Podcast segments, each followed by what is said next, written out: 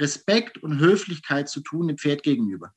Und das, was ich vom Pferd erwarte, sprich, ich erwarte, dass ein Pferd höflich ist und dass es respektvoll ist, genau dasselbe muss ich dem Pferd gegenüberbringen. Und ich glaube, viel, viel, viel an Horsemanship ist für mich einfach dieser unbedingte Wille, mehr zu verstehen und besser zu werden. Welcome everybody zum Pro Horse Talk mit mir, Linda Leckebusch-Stark. Welcome back, ihr Lieben. Ich sitze am Schreibtisch vor meinem Computer gegenüber von Philipp Martin Haug. Hi Philipp. Wunderschönen guten Tag. Wir haben vorhin in der letzten Folge über deinen Werdegang gesprochen und jetzt geht es ja mehr um den Horse Trainer, Philipp. Für mich bist du der Kauhaus-Trainer, aber du sagst ja selber, du machst gerne einiges. Vielleicht willst du mal kurz anfangen. Wie würdest du grob so deine Trainingsphilosophie erklären? Kann man das in Worte fassen? Ich finde, das ist immer, ich habe da schon ganz oft drüber nachgedacht, wenn irgendwelche Leute anfangen mit Trainingsphilosophien. Ich finde, ganz, ganz vieles entwickelt sich in dem Moment, wenn man das Pferd kennenlernt.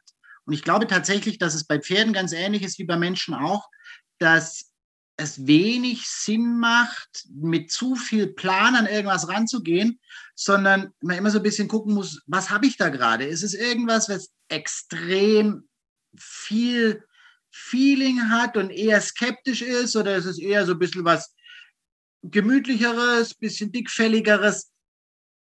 Und äh, dementsprechend variiere ich da auch massiv. Also ich finde, wichtig ist einfach bei der ganzen Geschichte, dass das Pferd im Vordergrund bleibt und nicht irgendwelche Ideen von Trainern oder auch ganz häufig irgendwelche Ideen von irgendwelchen Pferdebesitzern. Das heißt, nur weil ein Pferd jetzt irgendwie ein tolles Trainingpapier hat, muss das jetzt nicht unbedingt zwangsläufig der nächste Futurity Champion werden, sondern es kann auch einfach nur ein ganz braves Ausreitpony werden. Mhm. Vollkommen richtig. Also ähm, da habe ich ja heute noch Gedanken zugemacht, dass man ja eigentlich Pferde kategorisieren kann von ihren Charaktereigenschaften und auch von ihren äh, Rittigkeitstendenzen. Also sprich, es gibt ja Pferde, die sind sehr fein im Maul, es gibt Pferde, die sind sehr fein am Bein, es gibt Pferde mit sehr viel Vorwärtstendenz, die sehr fleißig sind, es gibt sehr stumpfe und faule Pferde. Und ähm, da hast du vollkommen recht, das ist total individuell. Unabhängig vom Papier sogar. ja, ja. Und äh, ich glaube tatsächlich, dass so ein bisschen, das ist auch so mit, mit der große Unterschied, den wir, glaube ich, hier in Europa haben, im Vergleich zu vielen Amis, dass die halt sehr, sehr häufig nach so Programmen arbeiten. Da müssen die Pferde irgendwie ins Programm des Trainers passen, um eine Chance zu haben. Und ich finde aber eher andersrum wird ein Schuh draus, dass es so ein bisschen uns obliegt, das Pferd dort abzuholen, wo es ist und einfach das Beste draus zu machen. Und mein Anspruch ist es einfach, einen Weg zu finden, einem Pferd ein so angenehmes Leben wie möglich zu ermöglichen durch vernünftiges Training. Das heißt, wenn wir uns schon anmaßen, da drauf zu sitzen, müssen wir das wenigstens versuchen, so verschleißarm wie möglich zu tun. Und dazu gehört für mich einfach mal hauptsächlich eine vernünftige Basis, wo das Pferd lernt, sich selbst zu tragen, wo das Pferd lernt, uns obendrauf zu tragen. Und dort angefangen oder, oder von dort aus können wir dann wirklich in alle Himmelsrichtungen gehen. Das ist dann viel eine Frage des Talents oder zum Teil auch so ein bisschen der, der Priorität des Trainers oder des Pferdebesitzers. Aber primär geht es einfach darum, dass wir in der Lage sind, ein Pferd dahin zu bringen, dass es sich vernünftig tragen kann, um uns vernünftig zu tragen. Mhm. Ich verstehe, was du meinst. Also ich sag, ich nenne es immer in Balance laufen.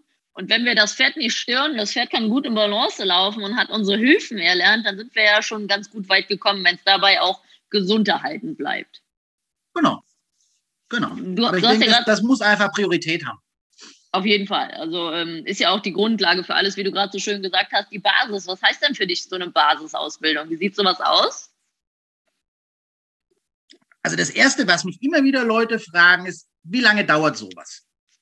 Ständig am Telefon.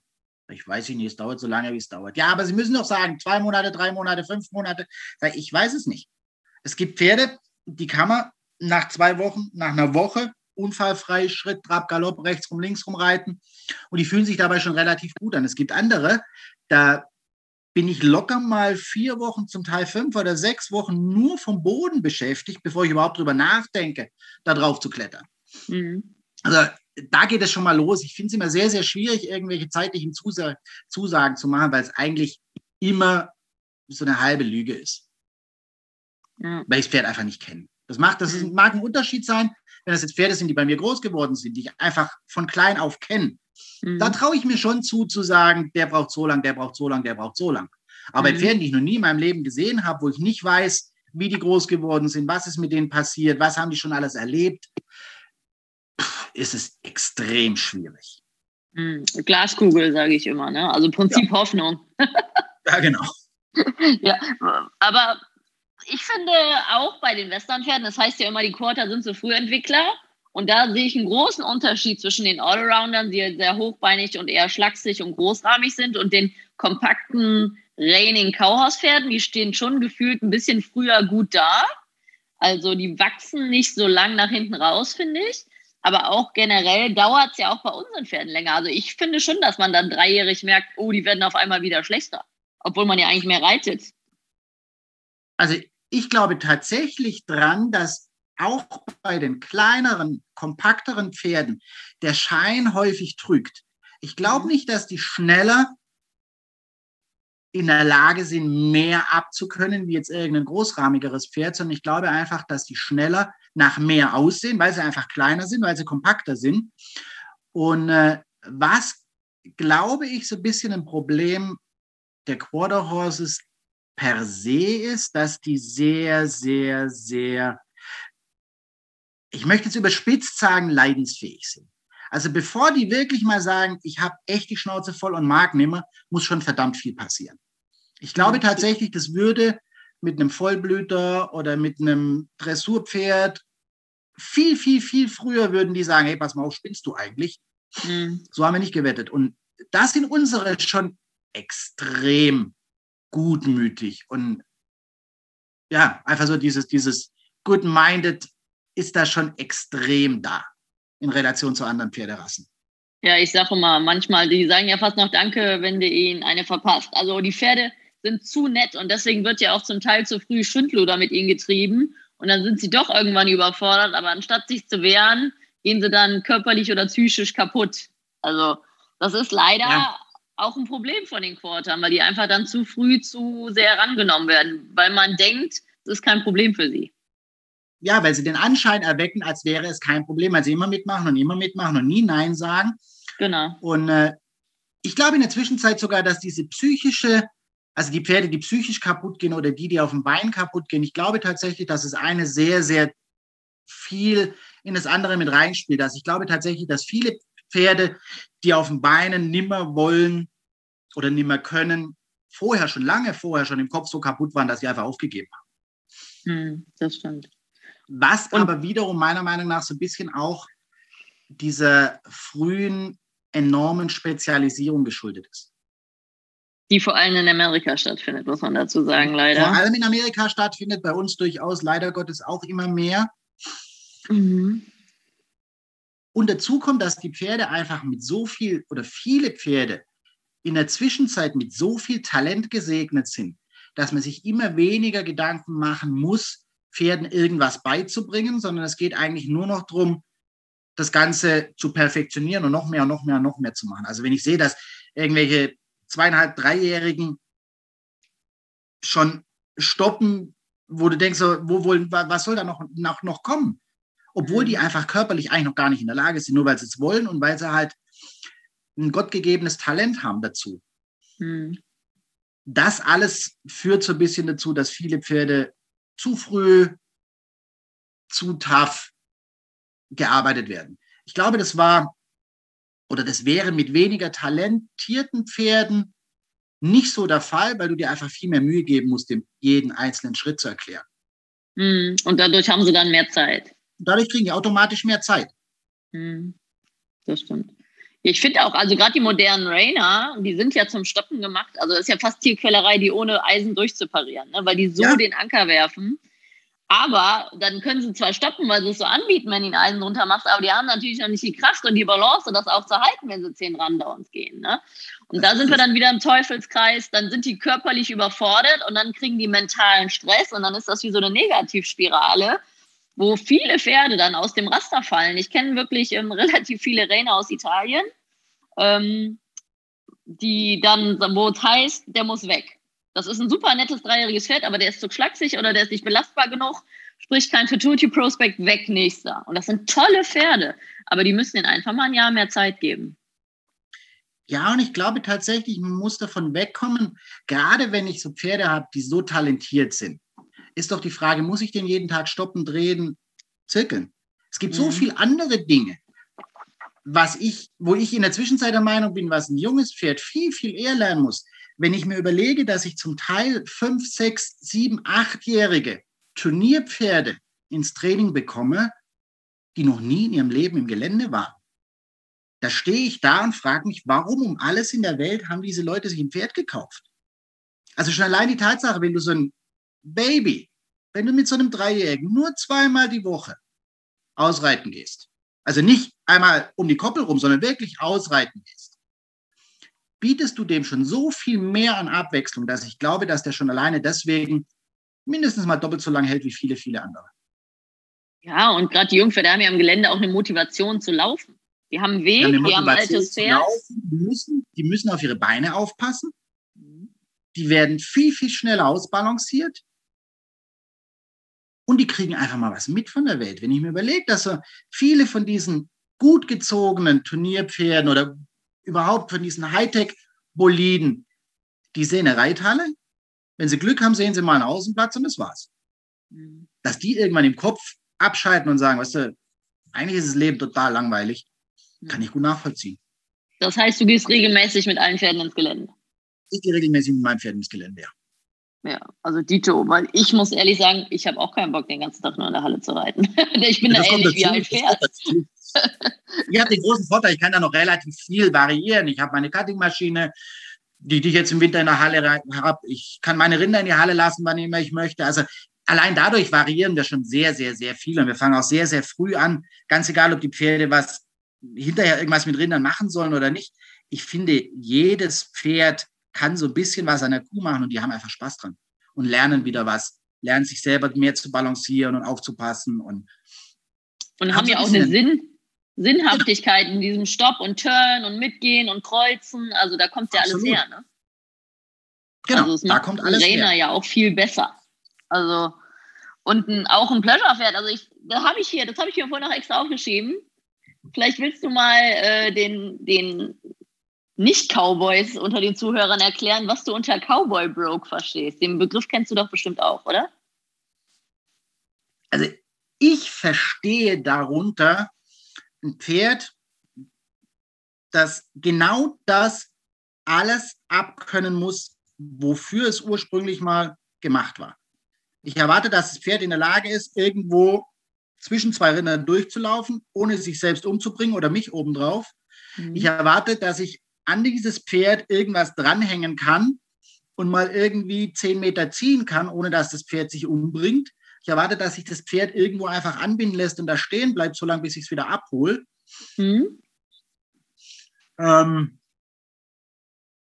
ja, einfach so diese ganz banalen, es ist ja gar nichts Kompliziertes eigentlich. Einfach nur so ein Pferd, das du ohne drüber nachdenken benutzen kannst. Ein Pferd, wo ich nicht überlegen muss, oh, muss ich den jetzt nochmal ablongieren? War der jetzt gestern auf der Koppel? Oder, sondern ein Pferd, wo ich sage, da mache ich einen Sitz drauf, setze mich drauf und reite los. Ganz mhm. egal, was da jetzt kommt. Kommen irgendwelche Rinder, reite ich zwischendurch, gibt es da ein Tor, dann mache ich das auf, reite durch, weil ich keine Lust habe, wieder abzusteigen. Und wenn ich irgendeinen Zweijährigen von der Wiese holen will, dann kann ich mit ihm da hinreiten, kann den ans Halfter nehmen, knöter den ans Sattelhorn und schleppt den nach Hause. Mhm, genau, also ich sage das auch in Verbindung oft mit Handpferd. Ich mache viel mit Handpferden, weil du dann auch immer zwei Pferde ins Gelände kannst oder Ground Tie und überall anbinden. Und das ist einfach ein Pferd, was gut funktioniert in der normalen täglichen Arbeit, wenn man das so nennen möchte oder? Ja, ja absolut. Ja. So. so, dann ähm, vielleicht, wir haben ja kurz vorhin nochmal die Grundausbildung. Sagen wir jetzt mal, du hast dein deine eigenes Pferd, was du züchtest. Wann reitest du es an und wie, wie sehen so die Strukturen aus? Also das mit der Anreiterei mache ich in der Zwischenzeit sehr, sehr häufig nach Augenmaß. Viele von meinen Pferden wachsen einfach nicht parallel. Das wäre schön, wenn sie das tun würden, aber das tun sie halt selten. Das heißt, sie sind ständig überbaut und ganz egal, wie alt so ein Pferd ist, wenn ich merke, die sind jetzt gerade mal wieder hinten irgendwie vier Zentimeter höher wie vorne, finde ich es ziemlich dämlich, sich dann auch noch draufsetzen zu wollen. Das heißt, ich warte dann einfach, bis die einigermaßen ausbalanciert dastehen.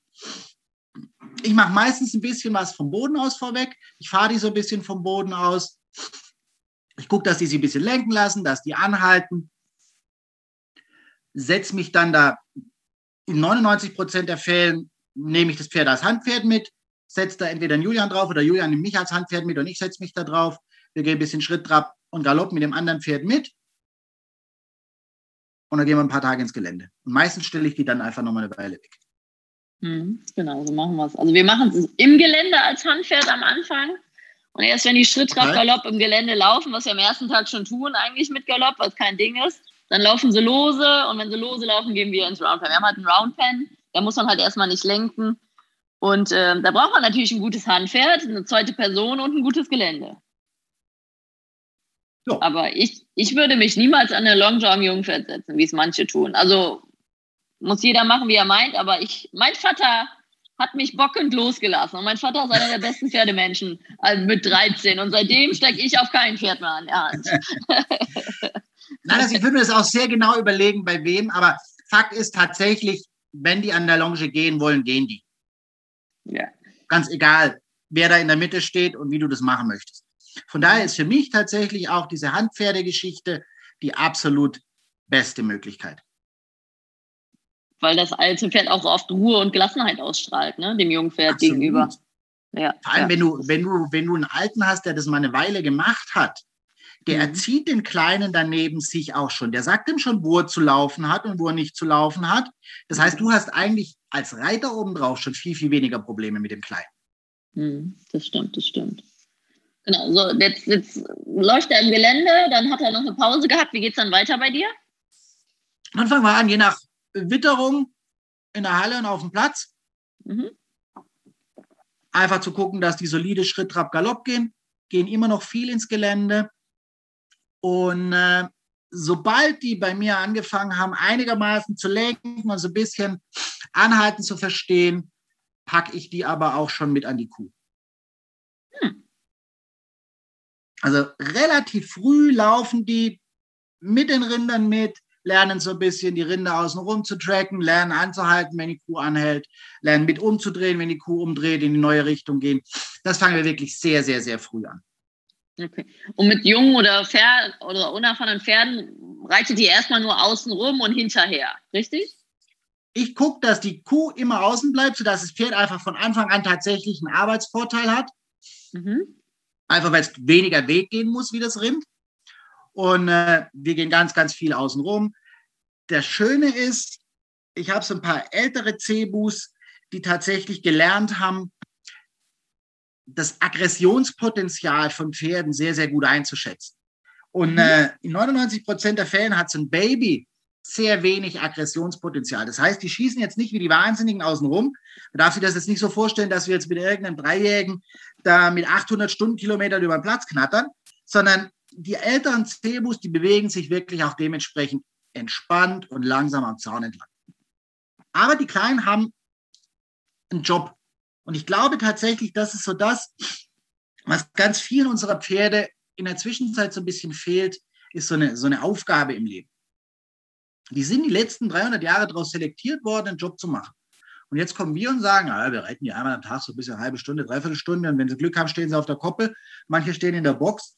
Und ich glaube, dass das viele unserer Pferde massiv unterfordert. Mental.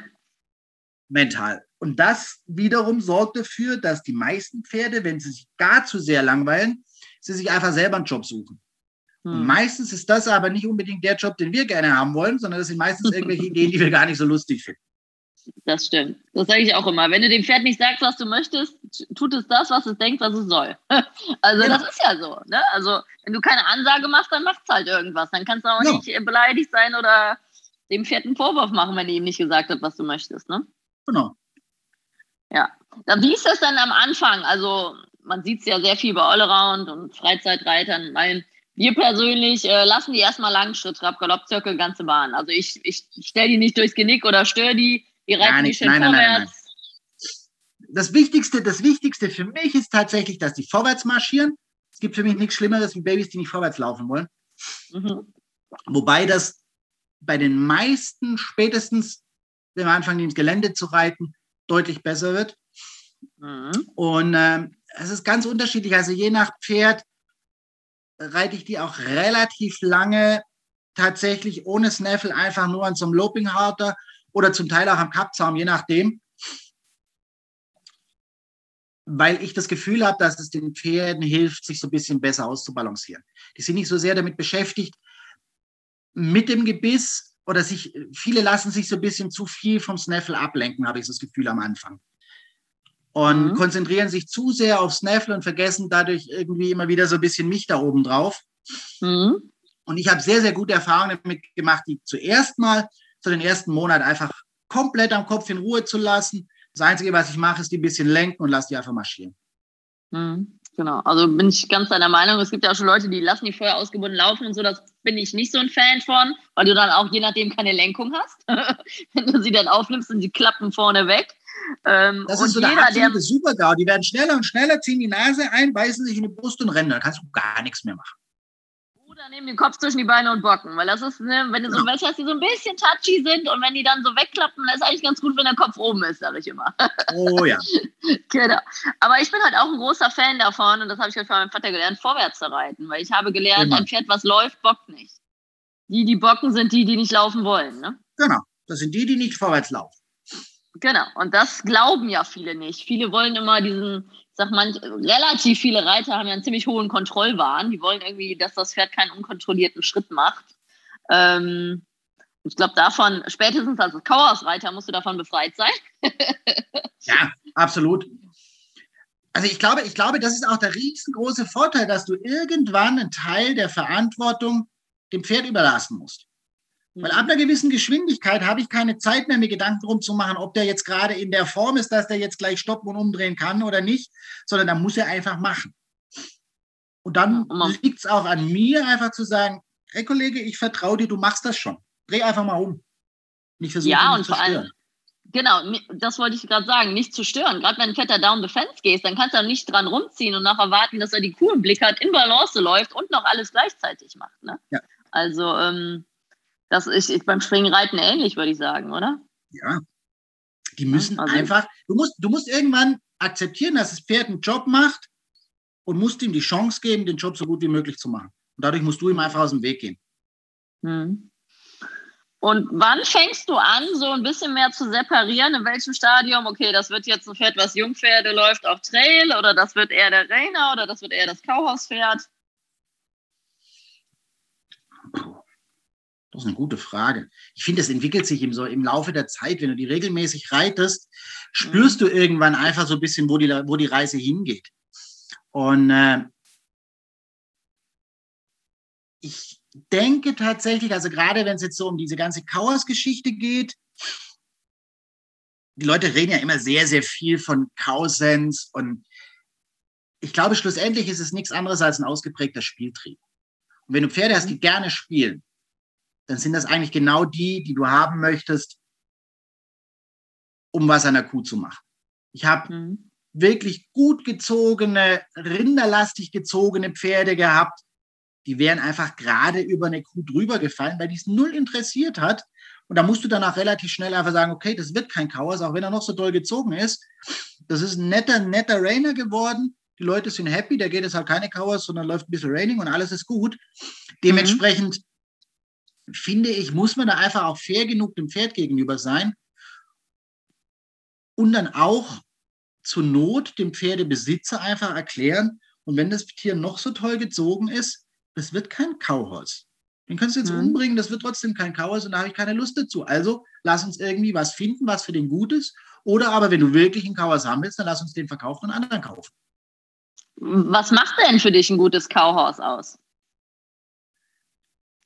Also für mich ein gutes Kauers ist ein Pferd, das unglaublich verspielt ist. Das sind meistens die Pferde, die keiner leiden kann, weil die ständig irgendwas zu tun haben, die irgendwie nerven auf der Koppel oder dich nerven, wenn sie zu lange irgendwo angebunden rumstehen, weil ihnen langweilig wird, die alles sehen. Das ist auch immer so, ah, die, die Kauers, die sind immer so heiß. Nein, die sind nicht heiß. Aber die haben einfach gelernt, die müssen immer so ein bisschen alles angucken. Deswegen wird auch mhm. kein Kauers dieser Welt in der Raining so in Form rennen wie ein Rainer. Mhm. Sondern die kommen rein und bei meinen ist es wirklich, du schaust dir einmal Kauers in Kreuz, galoppierst einen Rechtszirkel oben bei Boris vorbei an der Sprecherkabine, spätestens da geht der Schädel hoch, die schielen raus Richtung kurzer Seite, sind da Rinder und dann bist du durch die Ecke durch und dann kommt der Kopf wieder runter. Dann, nee, nächste Runde fragen die wieder nach. Also die wissen einfach, die nehmen alles viel, viel mehr wahr wie andere Pferde. Die hm, sehen also auch jede Veränderung. Viel fleißiger, ne? Also diese Kauhaus-Pferde, blütiger kann man ja in dem Sinne nicht sagen, aber es sind schon deutlich fleißiger, motiviertere Pferde mit mehr Vorwärts. Ja, ja. ja. Ich weiß, ich, ähm, ich war ja 2006 auf 7 bei Benny Gutron drei Monate. Ja. Das ist ja eine Kauers Legende gewesen und auch Heckemoor-Legende. Und da durfte ich den Dr. Takawalach reiten, der mehrfacher ah. Weltchampion war. Und äh, der war richtig gut, wenn das Rind richtig schwierig war, weil dann war der richtig gut. Also war ein richtiger mhm. Freak und dann lag irgendwie ein Strick an der Seite und der hat jedes Mal dahin geglotzt, als ob uns gleich eine Schlange aus der Ecke anspringt. Ja. Ne? Aber das, Aber das ist, ist genau so. das, das was so. du sagst. Genau. Umso schwieriger das Rind, umso besser du, war den der. du heute weg, dann guckt er morgen fünfmal hin, weil er nicht mehr da liegt. Genau. Also die sind halt so. Aber das, das genau. musst du mögen oder du hast es. Und wenn du sowas nicht leiden kannst, dann bist du bei den Kauers ist komplett falsch.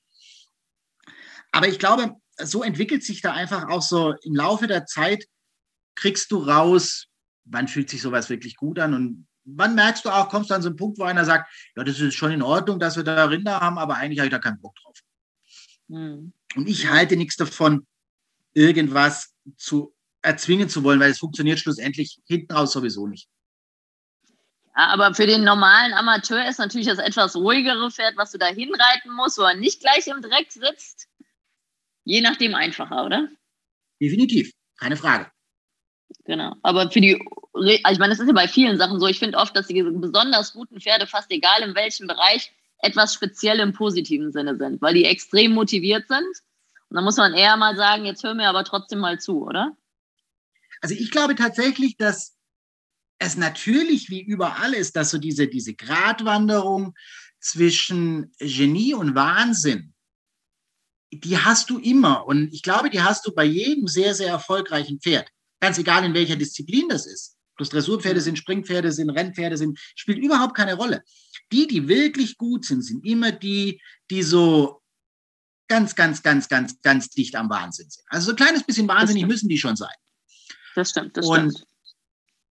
Meine Problematik ist eigentlich viel eher, dass immer mehr Leute versuchen, genau diese Hightech-Pferde zu züchten und sich überhaupt keine Gedanken drum machen, ob wir eigentlich genügend Piloten haben für diese Pferde. Weil das sind nicht die Pferde, die der normalsterbliche Freizeitreiter, Amateur, vielleicht mal aufs Turnier fahrende haben möchte. Der möchte einfach ein braves mhm. Pferd haben. Mhm. Und da wird es schwierig, finde ich, wird es im Laufe der Zeit immer schwieriger, wirklich gute Quad zu finden, die einfach so entspannt sind und sagen, jo, das machen wir. Mhm. Ja, das ist ein bisschen unser Glück, glaube ich, in der Warmblutszene, die, die die zwischen diese 1,80er Gangwunder, die S-Springen machen und Pi und Pa laufen, aber Lieschen Müller nicht reiten kann. Und die kommen dann alle zu uns. Das sind die Freizeitreiter, die einfach nur Spaß mit ihrem Pferd haben wollen. Aber du hast schon recht, auch bei uns wird es natürlich immer spezialisierter. Das geht ja auch mit Fohlen los. Wenn mir jemand sagt, ich suche einen Fohlen, dann frage ich ja, was suchst du denn? Also zu sagen, ich kaufe einen Quarter, ist ja, der Quarter ist ja die vielseitigste Rasse der vorbei. Welt. Also, ja? genau. also das ist ja wirklich, äh, das ist ja auf der World Show gab es so ein Foto und ich hatte auch gerade bei uns im Offenstall, meine Schwester hat die Jungpferde dieses Jahr im Trail gewonnen mit einem 1,64er Pleasure Hunter Wallach. Und ich habe die Jungpferde gewonnen mit einem 1,53er Raining Wallach und die standen im Offenstall nebeneinander und das sah total süß aus von hinten. Ne? So. Die gleiche Rasse, Zwei aber es sind grundverschiedene Pferde. Pferde. Genau. Und das ist äh, ja das Schöne an unserer Rasse, dass für jeden etwas gibt. Aber man muss natürlich wissen, was man möchte.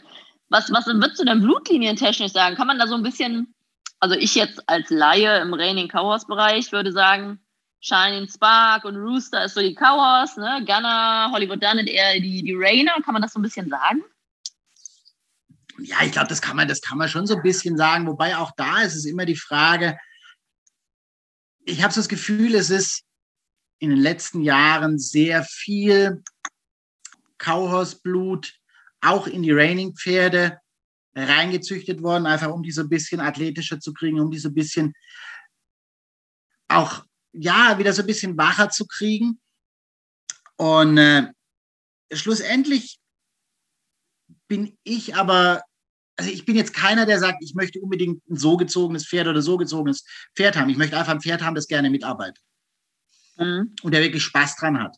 Und äh, dann entwickelt sich, glaube ich, sehr, sehr vieles von ganz allein. Und ich denke, dass ein guter Kopf bzw. ein guter Mind von einem Pferd durchaus auch ein gewisses Maß an weniger Athletik locker wettmacht. Mhm. Ja, das stimmt.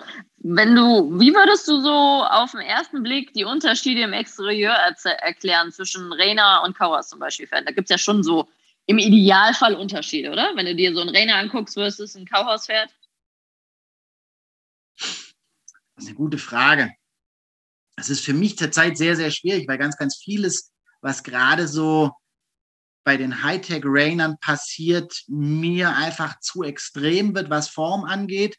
Also es sind so Pferde, die, die quasi schon, die kommen auf die Welt und du hast das Gefühl, der kann den Kopf gar nicht mehr hochnehmen, weil die schon so rund gebaut sind, dass die Karosserie eigentlich sehr, sehr viel an wirklich durch die Gegend schauen gar nicht mehr hergibt.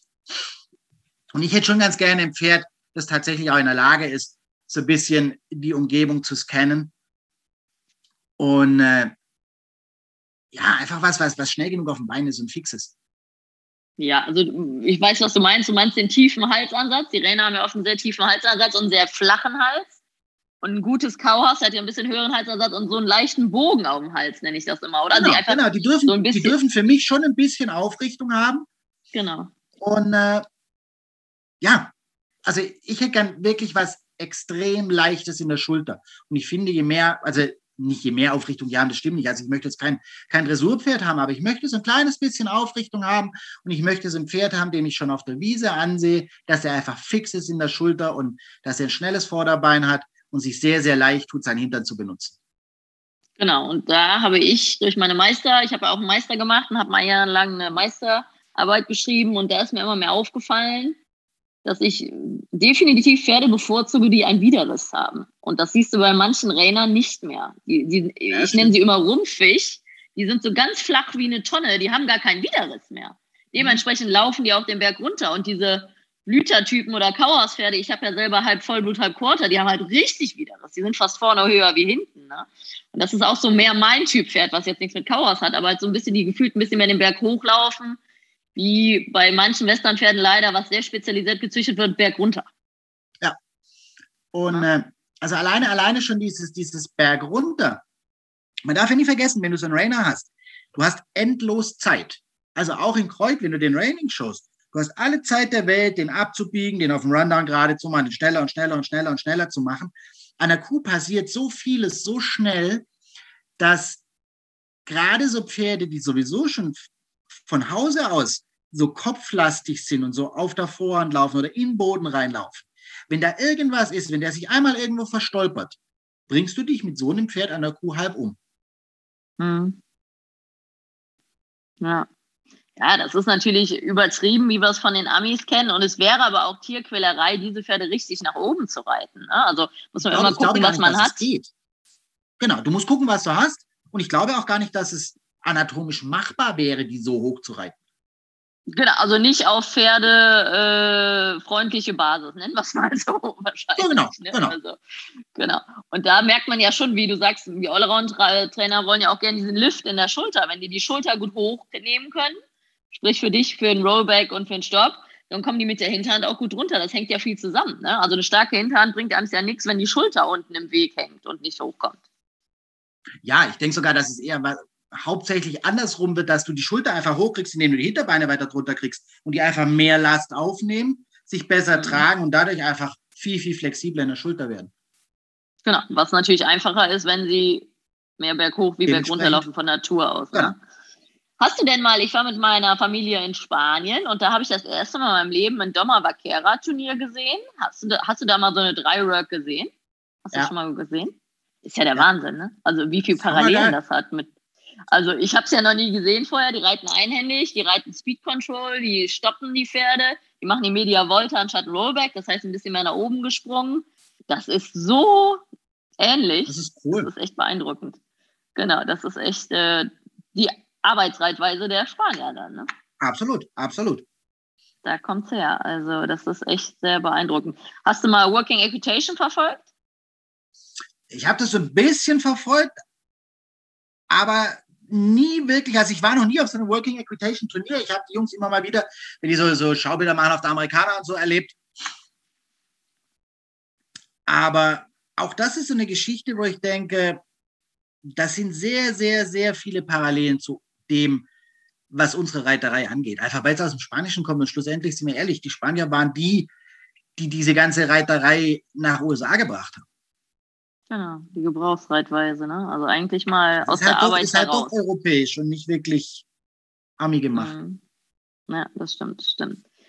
Ja, sehr schön. Ich sehe dich ja auch viel auf EWU-Turnieren. Du sagst ja auch selber, du bist nicht nur Kauhaus-Trainer. Was würdest du noch sagen? Was reizt du noch gerne? Ich, also ich, ich würde lügen, wenn ich sagen würde, ich reite nicht gerne auch mal, auch mal eine Raining. Ich habe jetzt vor kurzem erst das erste Mal in meinem Leben nicht bei der EWU einen Ranch Trail geritten, was mir tierisch Spaß gemacht hat. Das war das erste in meinem Leben, dass mir Trailreiten wirklich Spaß gemacht hat, weil ich ja, weil ich fand, das war so, das war fürs Pferd in Ordnung, das war für mich in Ordnung, das war sowas, da habe ich mich gut wieder gesehen. Ähm, und äh, ich finde, ich reite die Jungpferdegeschichten gerne. Hm? Tatsächlich durch die Bank weg alle. Auch den Jungpferdetrail, weil das ist noch sowas, wo ich gut, gut mit leben kann. Ähm, äh, ich schaue gerne immer mal wieder eine Raining. Mhm. Ich muss jetzt nicht mehr unbedingt eine Horsemanship reiten oder sowas, aber ja. oder zu Fuß gehen, das ist auch nicht meins. ja, eigentlich, mein, eigentlich müsste ja jedes gute, grundausgebildete Pferd eine Jungpferdebasis laufen können. Das ist ja Grundlagentraining eigentlich. Ne? Also egal, was das mal werden soll. Also da kommt dir ja bestimmt auch entgegen, dass es demnächst eine Jungpferde-Ranch-Riding geben wird. Ich bin da noch, ich finde es einerseits finde ich es gut, andererseits bin ich sehr zwiegespalten weil ich glaube tatsächlich, dass das wieder so ein bisschen dazu führt, dass diese ganze Jungpferdegeschichte, mir, mir wird es schon wieder zu schnell, zu viel spezialisiert. Was ich meine? Mhm. Das wird schon wieder selektiert. Dann hast du so dieses Jungpferde-Basispferd, du hast das Jungpferde-Ranch-Riding-Pferd, du hast das Jungpferde-Raining-Pferd. Ich bin mir nicht sicher, ob es nicht vielleicht schlauer wäre. Also ich glaube nicht, dass es jetzt machbar ist, aber eigentlich glaube ich, dass eine Jungpferdebasis, die vielleicht noch einen Tagen erweitert wird, alles abdecken kann, was wir brauchen an Jungpferdeprüfungen. Mhm. Das Schwierige ist halt in der Basis, den Rainer gegen das Pleasure-Pferd laufen zu lassen. Wie willst du die gegeneinander messen? Ne?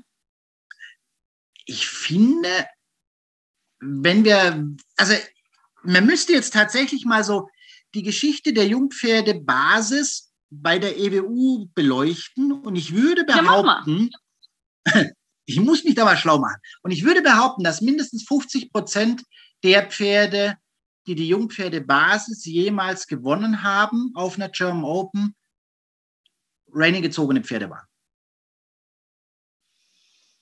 So vieles weiß ich nicht, aber es hieß ja immer, es können keine Rainer mehr gewinnen. Das stimmt ja nicht. Also ich habe es ja dieses Jahr mit dem kleinen Rainer gewonnen. Also der einfach einen super Job gemacht hat. Und eigentlich soll man ja das Pferd belohnen, was ein gutes Showpferd wird, mit guten Grundlagen. Genau. Und ob es jetzt die Beine schmeißt oder nicht, ich finde, da sollte man eher das Pferd belohnen, was einen guten Job macht und gleichmäßig und durchlässig läuft, anstatt das Gangwunder, was aber die ganze Zeit zusammengehalten muss, werden muss, weil es sonst entweder den Kopf hochreißt, wegläuft oder den Takt verliert. Ne? Also das finde ich aber auch schwierig für die Richter. Also ähm, ich reize ja alles total gern, ich reize auch mit allen Pferden total gern.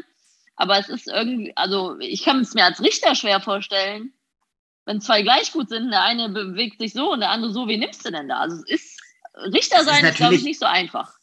Oh nein, ich wollte, ich wollte auch gerade solche Geschichten als Richter auf gar keinen Fall bewerten wollen, weil am Ende des Tages ist es immer eine subjektive Geschichte. Es ist nichts, was wir messen können. Mhm. Dann müssen wir ein Barrel Race machen, das wäre ziemlich fair. Also wir sagen, der schnellste gewinnt, fertig aus, basta, das geht. Aber alles andere wird immer eine subjektive Geschichte bleiben. Mhm. Drum denke ich, ist es auch ganz schlau, so wie das jetzt läuft, dass wir halt bei einer German Open irgendwie dieses Fünf-Richter-System haben, wo ich absolut dafür bin.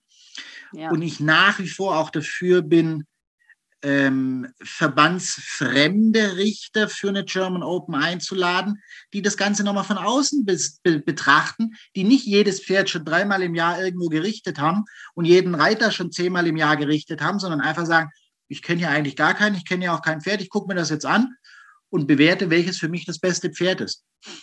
Das stimmt. Das ist natürlich in unserem Sport generell so. Also, wie gesagt, wie du selber im Barrier Race gesagt hast, so sage ich es immer mit dem Springen natürlich hat jeder Richter Präferenzen. Jeder Mensch entscheidet unter einer Sekunde, ob er jemand sympathisch oder unsympathisch findet. Genauso ist es mit dem Pferd an der ersten Pylone. Da entscheidet der Richter unbewusst, oh, das gefällt mir oder öh, was ist denn das? Natürlich kann man das überzeugen. deswegen sage ich immer, muss man mit sich und seiner Leistung zufrieden sein. Und manchmal ist es für einen und manchmal ist es gegen einen. Aber eigentlich geht es ja darum, dass das Pferd eine Entwicklung macht und äh, man Freude daran hat. Absolut, absolut. Und ich glaube tatsächlich auch immer, ich versuche das in der Zwischenzeit meinen Non-Pros auch so ein bisschen näher zu legen, nicht unbedingt jetzt nur dieses eine Turnier zu betrachten, sondern einfach mal die komplette Showsaison anzugucken. Und wenn du reell bist und es am Jahresende so ein bisschen Revue passieren lässt, wirst du feststellen, dass du sagst, es gab bestimmt das eine oder andere Turnier, wo ich eigentlich viel zu gut weggekommen bin. Und da gab es das eine oder andere Turnier, wo ich vielleicht tatsächlich so ein bisschen zu schlecht weggekommen bin. Aber schlussendlich am Ende so eines Jahres passt mhm. es dann in Summe schon wieder. Genau, genau. Und es ist ja auch normal, dass es sehr viele Turniere und Klassen braucht, um sich zu verbessern, egal in welcher Disziplin. Ne? Mit dem Jungpferd das erste Turnier. Ne? Also das ist ja wirklich ein langer, langer Prozess, auch ein Sportpferd auszubilden. Absolut. Absolut. Und da ist ja die Jungpferde die schönste Klasse, die wir haben, finde ich, um die ranzuführen ja, du hast halt wirklich Zeit. Du musst die nicht irgendwie auf irgendwelche Manöver knechten und du hast Zeit, die auf dem Turnier ganz entspannt mal drei, vier Minuten alleine in der Arena zu reiten. Und alleine schon das ist es für mich wert, irgendwelche Pferde, Jungpferde zu schauen.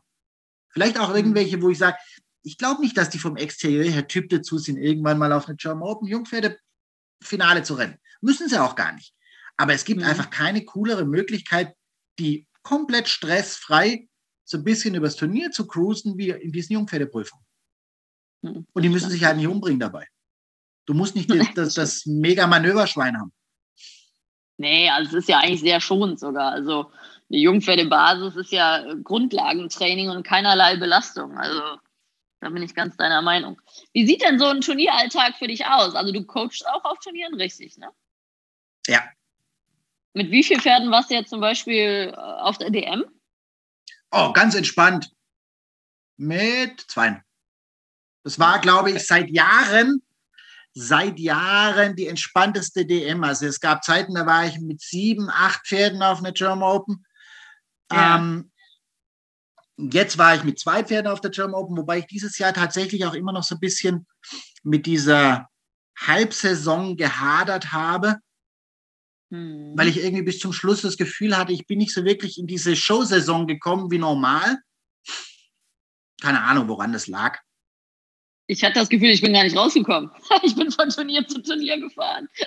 Ja, ich habe das, hab das sehr, sehr, sehr gechillt angegangen dieses Jahr. Ich war auch nicht viel auf dem Turnier dieses Jahr. Ich glaube, ich war insgesamt auf fünf Turnieren, wenn überhaupt. Mhm. Irgendwie sowas. Und äh, dann ist es halt immer so, so in diesen Amerikanerjahren eh immer schwierig, dass Amerikaner und dann irgendwie eine Woche später schon wieder German Open, dich da selber auch nochmal zu motivieren. Mhm. Aber ansonsten versuche ich tatsächlich auf dem Turnier möglichst so viel wie möglich selbst zu machen. Mhm. Ich bin so jemand, ich sattel meine Pferde selber gerne. Ich möchte gerne wissen, wie fühlt er sich an, bevor ich überhaupt drauf sitze. Mhm. Ich fütter meine Pferde selber, weil ich wissen will, hat er vernünftig gefressen? Was habe ich dem gestern Abend gegeben? Wie viel ist heute Morgen noch da?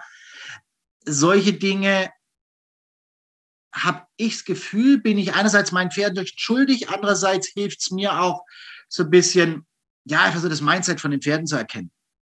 Zu merken, mhm. ist einer wirklich nervös oder ist einer tiefenentspannt? Ja. Also du, ich denke mal, du wirst ja auch mal einen Tag vorher anreisen, damit man in Ruhe abreiten kann, korrekt? Ja. Genau. Was bist du ein Ablongierer, wenn es nötig ist, oder bist du ein Cowboy und sagst, ich reite den jetzt? Oh, das ist eine gute Frage. Vor zehn Jahren hätte ich gesagt, wenn ich einmal draußen bleibe ich sitzen. In der Zwischenzeit, das hätte auch mein Ego niemals zugelassen, dass ich nochmal abgestiegen wäre, egal wo. In der Zwischenzeit mhm. Kann ich durchaus, ohne groß drüber nachzudenken, wieder absteigen und sagen, ich glaube, der Kollege möchte jetzt nochmal an der Longe oder im Roundpen ein paar Runden hüpfen, mhm. bricht mir kein Zacken aus der Krone und ich glaube tatsächlich, dass es fürs Pferd viel, viel, viel besser ist, wie wenn ich da jetzt mich auf irgendeinen Fight mit dem einlasse. Ja, bin ich ganz deiner Meinung. Und das sollten viele Amateure tun. Die fahren nämlich das erste Mal nach Kreuz und selber total nervös, gehen in die total überfüllte Halle und alle sind auf 180. Ne? Und da, also ich bin jetzt auch nicht der riesen also ich longiere als Ausgleichstraining.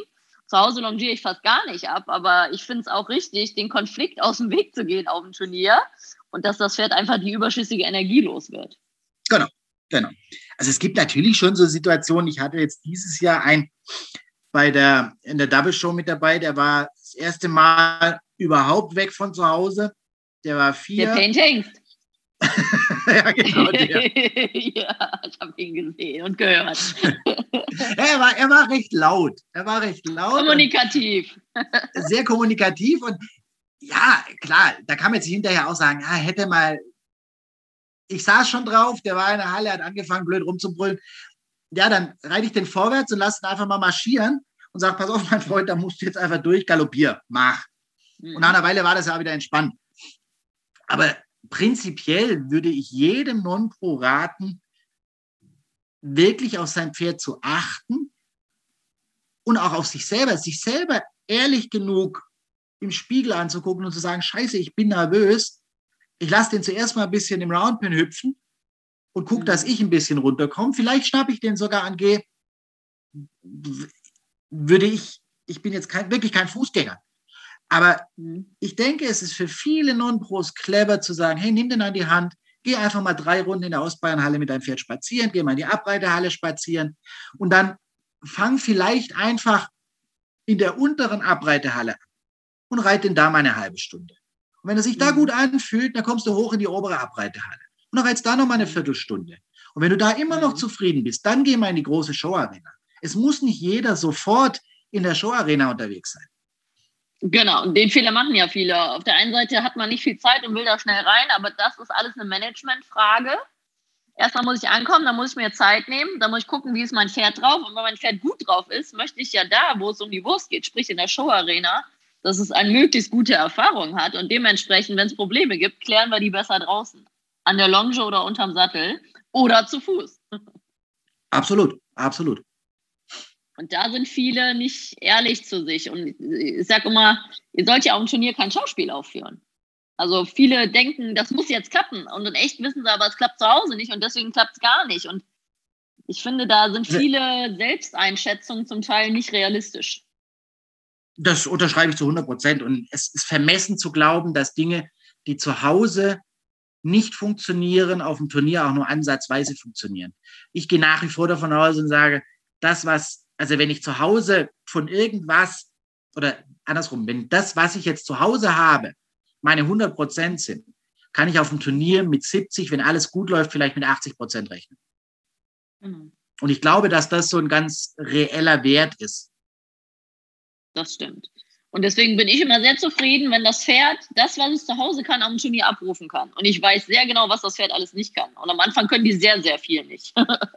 Und genau, das aber ist, das muss ich ja nicht ähm, provozieren.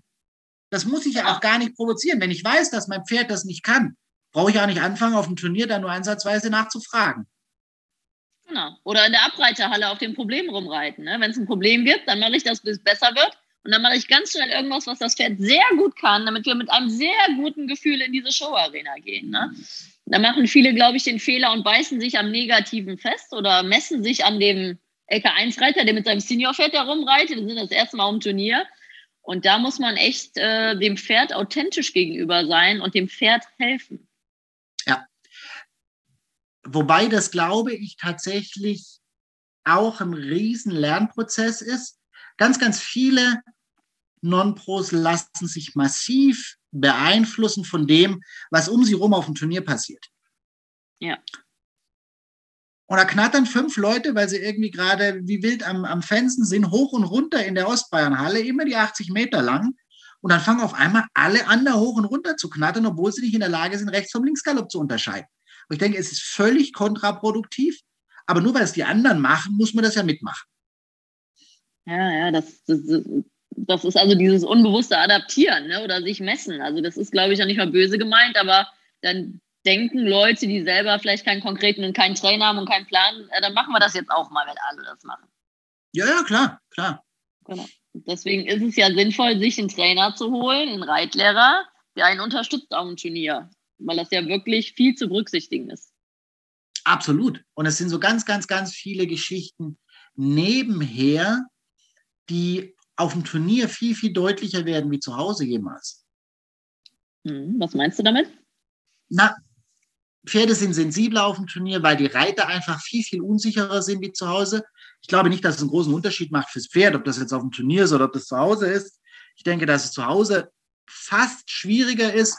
Also ich fände Turniere zu Hause, wo sich Pferde wirklich gut auskennen, ist nie ein Vorteil für dich als Reiter, weil dein Pferd ganz genau weiß, wie es zu Hause auszusehen hat. Und wann immer es nicht so aussieht, sind die am Glotzen und am zu Recht am Glotzen, weil sie aber sagen, hey, warte mal, das gehört da nicht hin. Das ja, alles hast du auf dem Turnier nicht. Und äh, die Problematik, die du einfach hast, ist, dass ganz, ganz viele Non-Pros selber einfach anders agieren aufgrund ihrer eigenen Nervosität. Hm. Das heißt, die Hilfen sind immer so wie zu Hause, die fragen nicht freundlich nach, sondern sie fragen unterbewusst einfach viel, viel härter nach, mit viel mehr Druck oder zum Teil dann auch wie so, wie so ein hypnotisiertes Eichhörnchen komplett ohne irgendwas und erwarten, dass das Pferd es trotzdem tut und sind dann völlig frustriert und verzweifelt, weil das böse Pferd jetzt auf einmal nicht mehr angaloppiert. Aber es kam ja auch nie wirklich eine Hilfe. Mhm. Und da ist es, glaube ich, schon wichtig, dass diese Leute jemand an der Hand haben, der sagt, ja, jetzt komm mal runter, lass uns das genauso machen wie zu Hause. Ich bin da, wir können das jetzt eins nach dem anderen machen, wir machen jetzt das, wir machen jetzt das und dann gehst du da rein und dann läuft es oder eben auch nicht. Aber mhm. ich glaube, insgesamt ist es schon so, dass wenn du aufs Turnier guckst und auf den Abreiteplatz guckst, wie viele Leute da irgendwie mit Messer zwischen den Zähnen unterwegs sind, da frage ich mich schon immer wieder. Also es ist jetzt nichts Weltbewegendes, was wir tun. Also es ist eine super, super schöne Freizeitbeschäftigung. Aber da hängt jetzt nicht der Weltfrieden von ab, ob das jetzt gut funktioniert oder ob es nicht gut funktioniert. Und wenn es heute nicht gut funktioniert, funktioniert es vielleicht morgen oder nächste Woche oder in zwei Monaten. Ja. Aber es gibt keinen Grund da irgendwie, und da spielen sie jetzt zum Teil richtige Dramen ab. Ja, also da habe ich sehr viel Glück mit meinen Kunden. Aber das ist natürlich auch ein Geben und Nehmen. Und ich weiß, was du meinst, weil diese Energie auf dem Abreiteplatz, du gehst mit dem Pferd, also wir Profis können natürlich äh, Souveränität ausstrahlen und dem Pferd helfen, aber die Amateure, die Unerfahrenen, die gehen auf den Abreiteplatz und das Pferd merkt schon, hier stimmt was nicht. Also an deinem Reiter, der noch daneben steht, aber auch an den anderen Pferden, diese Energie. Und Pferde sind ja hoch empathisch.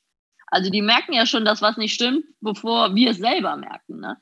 Und das ist wirklich so. Und da gebe ich ja vollkommen recht. Wichtig ist ja, dass eine Entwicklung zu sehen ist, dass es besser wird, dass man sich analysiert, dass man sich entwickelt aber du hast recht, da hängt jetzt nicht der Weltfrieden von ab, wenn das Pferd heute die Galoppstange mal nicht geschafft hat. Dann darf man natürlich zu Recht auch mal enttäuscht sein.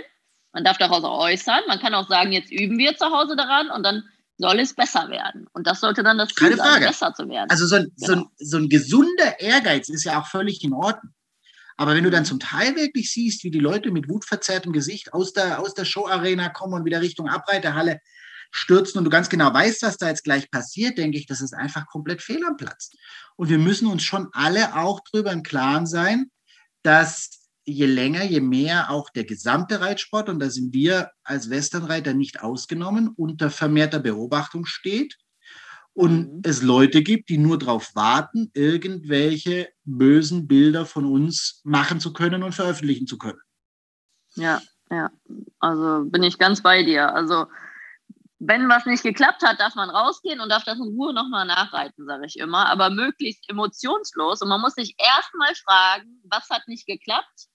Und habe ich denn alles richtig gemacht? Habe ich, wie du vorhin sagst, habe ich die richtigen Hilfen gegeben? Und da ist es auch legitim, wie du vorhin noch auch gesagt hattest, dass das kurz aus in die Ecke geguckt hat, ob da das Ritt ist. Und dann kann es sein, dass deine Schenkelhilfe zwei Sprung zu spät kam, weil er gerade gedanklich in der Ecke war. Ne?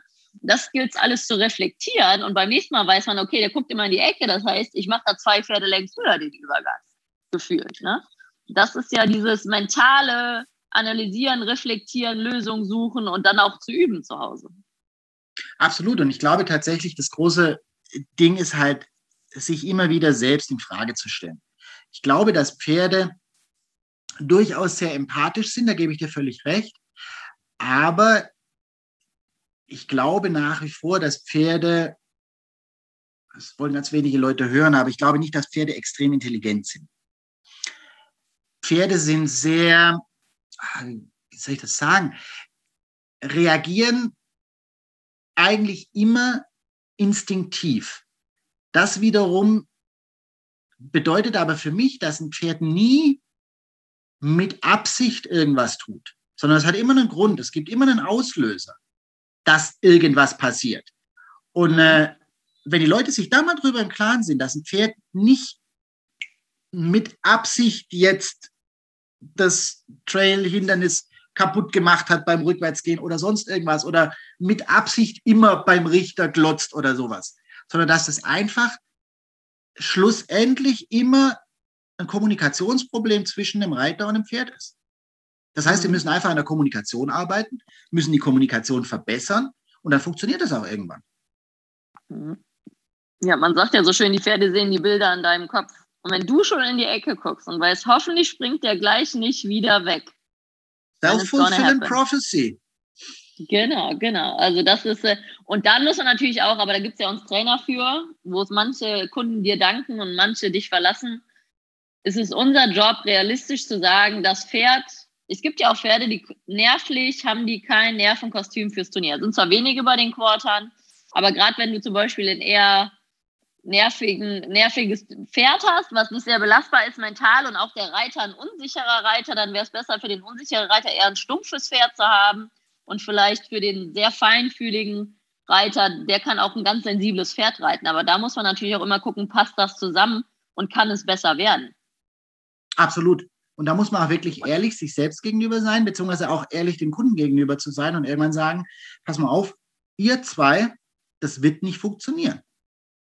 Genau. Ne? Also es wird vielleicht besser, aber vielleicht nie so, wie die Person es gerne hätte. Das ist ja immer das, End wenn das Endziel nie in Frage kommt, ist es eigentlich unser Job zu sagen, es wird besser, aber es wird nie das, was du dir wünschst. Genau, genau. Und da hast du halt Kunden, die danken es dir sehr und sagen, ja, dann spare ich mir das Geld oder ich suche ein anderes nettes Zuhause und kaufe mir das Pferd, was ich immer wollte. Und dann gibt es auch Kunden, die sagen, okay, dann, dann setze ich meine Erwartung runter. Oder es gibt Kunden, die finden dich blöd, gehen weg und gehen zum anderen Trainer. Finde ich aber auch nicht aber schlimm, weil glaub, das ist ja dann in Ordnung, wenn grad, sie mir nicht vertrauen in meinem Urteil. Ich wollte gerade sagen, ich glaube, das ist auch so eine, so eine Geschichte, die sich im Laufe der Zeit so ein bisschen relativiert. Also wenn man jetzt gehässig sein möchte, könnte man sagen, im Laufe der Zeit bekommen alle Trainer die Kunden, die sie verdienen. Und ich finde, es ist schon so, dass, das ist aber, ich glaube, eine ganz, ganz logische Geschichte, dass wenn Leute dir vertrauen, kannst du denen auch relativ direkt sagen, was du wovon hältst. Wenn da kein wirkliches, keine wirkliche Vertrauensbasis da ist, fangen die dann an, dich in Frage zu stellen, finden es doof, whatever. Aber das sind so diese Punkte, wo man auch irgendwann sagen muss, weißt du, entweder das Ganze muss auf Vertrauen basieren, weil wenn der Kunde dir nicht vertraut, dann wird es nichts. Sind wir ganz ehrlich, mhm. wenn er nicht glaubt, dass du das hinkriegst, dann wird es auch nichts. Dann kannst du es auch nie recht machen. Also es ist schlauer, der nimmt sein Pferd, geht irgendwo anders hin und es ist für beide deutlich stressfreier. Mhm. und ich glaube, das dass natürlich wichtig ja. ist, dass man fair den Kunden gegenüber bleibt und auch frühzeitig einfach, wenn man irgendwas feststellt, auch frühzeitig einfach sagt, du pass mal auf, ich glaube, das wird nichts. Ja, das muss man natürlich lernen, ne? diese Kommunikation mit den Kunden und auch sich das zu trauen, die Leute zu enttäuschen, in Anführungszeichen. Ne? Aber das ist der normale Prozess als Trainer. Den Weg muss jeder gehen. Absolut. Und ich glaube tatsächlich, die, die andere Geschichte ist ja, wäre ja dann entweder den Kunden anzulügen und zu sagen, ach, das wird, das wird, das wird. Und das erzählst du in fünf Jahren und irgendwann hat er einen Haufen Geld dagelassen und es wird doch nicht. Mhm. Oder aber du fängst an, aufgrund dessen, was du dem Kunden vorgaukelst, immer mehr Druck dem Pferd gegenüber zu machen, was gar keine reelle Chance hat, diesen Erwartungen jemals zu erfüllen. Mhm. Oder ist beides Käse? Genau, also so oder so wirst du den Kunden auf Dauer enttäuschen. Ne? Also da ist wichtig, man so zu arbeiten, dass man sich selber wohlfühlt. Wenn man sich selber wohlfühlt, kann man dem Pferd auch helfen und dem Pferd realistisch das beibringen. Wenn man sich selber nicht wohlfühlt, ist es schwer, einen guten Job mit dem Pferd zu machen, finde ich. Also. Absolut, absolut. Ja. Vielleicht äh, könntest du da rückblickend äh, an die Jungtrainer einen Tipp geben? Gibt es irgendwas, was du ihnen raten würdest oder was du anders machen würdest, wenn du es nochmal machen könntest? So rückblickend auf deine Trainerkarriere. Also es gibt natürlich immer wieder Dinge, die ich anders machen würde, wenn ich sie nochmal machen könnte. Aber ich glaube tatsächlich, dass der riesengroße Vorteil des Älterwerdens ja auch ist, dass du immer mehr lernst. Mhm. Das heißt, ich würde gerne heute nochmal Pferde haben, die ich vor 10 oder 20 Jahren gehabt habe, weil ich glaube, dass ich die heute nochmal ganz anders reiten würde als damals. Mhm. Ähm, ich glaube, was meine Kunden angeht, würde ich da nicht so viel anders machen ich habe eigentlich immer versucht, soweit es mir möglich war, mit offenen Karten zu spielen und einfach zu sagen, was ich davon halte, auch wenn es manchen Kunden nicht so wirklich gut gefallen hat. Wenn ich da irgendwem zu nahe getreten bin, dann tut es mir leid, aber das war in dem Moment meine Meinung. Und äh, ich, würde, ich würde nur jedem jungen Trainer ans Herz legen, immer wieder zu überlegen, warum er angefangen hat mit der ganzen Geschichte, weil das ist sowas, was mir immer wieder auffällt, dass zum Teil Leute unterwegs sind, die Pferde trainieren, wo ich mich immer wieder frage, haben die wirklich mal Pferde gern gehabt? Also ich habe irgendwann ange angefangen zu reiten und mit Pferden was zu machen, weil ich gerne mit Pferden zusammen bin. Weil die extrem ehrlich sind, weil die immer, immer ganz klar sagen, was sie von mir halten und mich mhm. massiv spiegeln. Mhm. Jeden Tag, immer wieder. Und wenn ich mir manche Leute so angucke, wie die mit Pferden umgehen und was die mit den Pferden so alles anstellen, frage ich mich schon, können die jemals wirklich ein Pferd gern gehabt haben? Ja, diese Art von Trainer nenne ich immer Techniker. Ja, ja. Aber es ist so schade, weil, glaube ich, eigentlich so viel mehr da ist, wenn du dich wirklich mal drauf einlässt. Ja, aber da reden wir wieder von Wissen. Ne? Dafür brauchst du Ausbilder und Leute, die es dir richtig vorleben und die richtigen ethischen Grundsätze beibringen und auch das Interesse am Tier, wie du schon sagst, mögen die Pferde. Und manche Leute, so wie die reiten können, die keine Pferde mögen. Eben, eben. Das würde ich zu 100 Prozent ja. unterschreiben. Und das ist echt schade. Das stimmt. Das ist dann leider, gibt es überall in jeder Reitweise. Und deswegen sage ich ja immer, geht es darum, nicht mit dem Finger drauf zu zeigen, sondern zu zeigen, dass es auch anders geht. Das sowieso. Und äh, es ist auch Reit, diese, diese ganze Reitweisen-Diskussion nervt mich immer so ein bisschen. Also ich denke nach wie vor, es gibt halt gutes Reiten und weniger gutes Reiten. Und ganz egal, in welcher Reitweise, egal ob das jetzt die Gangpferdeleute sind oder die Dressurleute, Springleute, was auch immer, es spielt überhaupt keine Rolle. Es gibt halt überall wirklich Leute, die sich Gedanken machen mhm. und äh, die besser werden wollen und die tatsächlich kommunizieren wollen mit dem Pferd und andere, die halt versuchen, da irgendwas rauszudrücken, weil man das halt schon immer so gemacht hat. Mm, das stimmt. Dann kommen wir gleich zur nächsten Frage. Was macht denn für dich ein gut gerittenes Pferd aus? So ein paar Sätzen gesagt.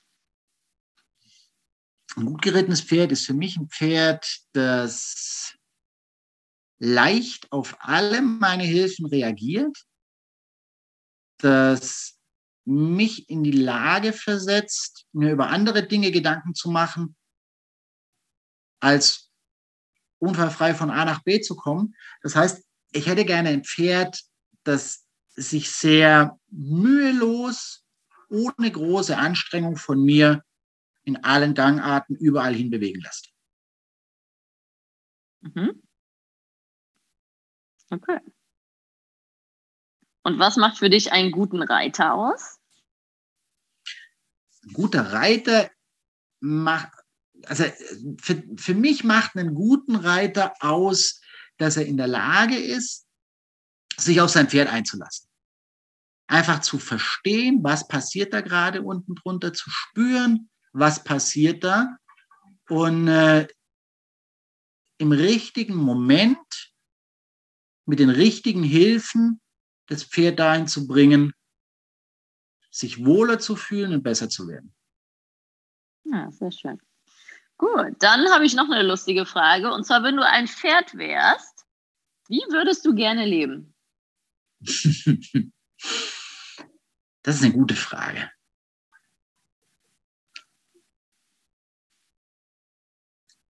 Ich glaube tatsächlich, ich würde gerne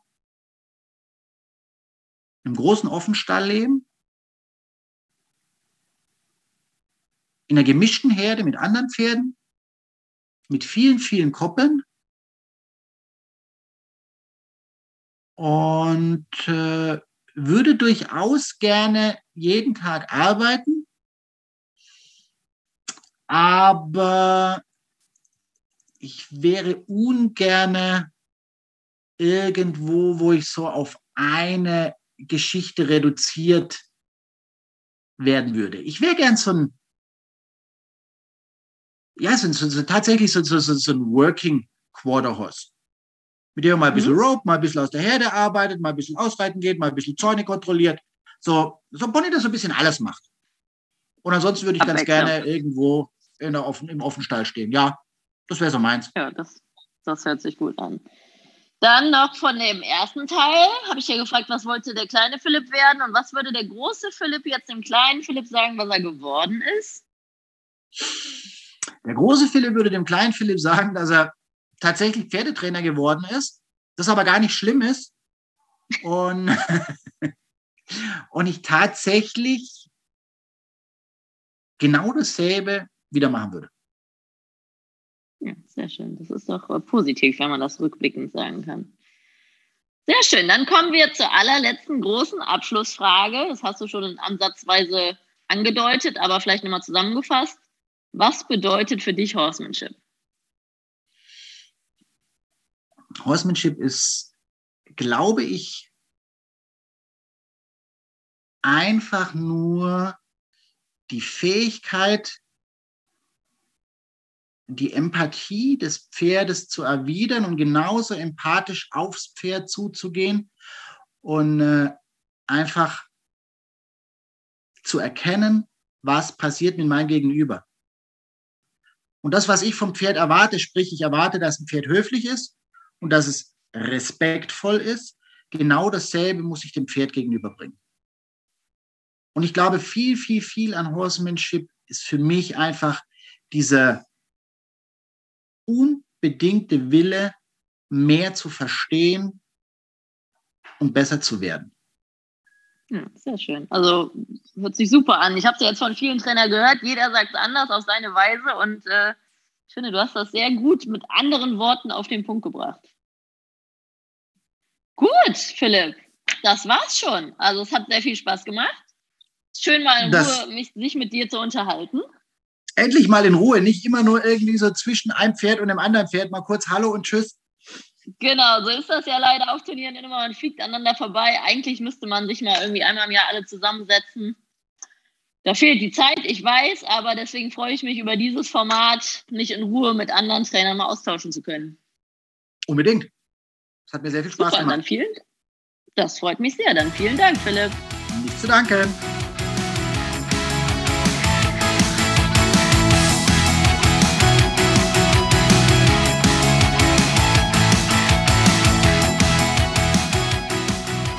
Hoffe, du fandest diesen Pro Horse Talk genauso interessant wie ich. Wenn du noch mehr Infos brauchst, schau doch einfach mal vorbei auf meinen Seiten bei Instagram, Facebook oder unter leckebusch.com. Thanks for listening. Pro Horse Talk.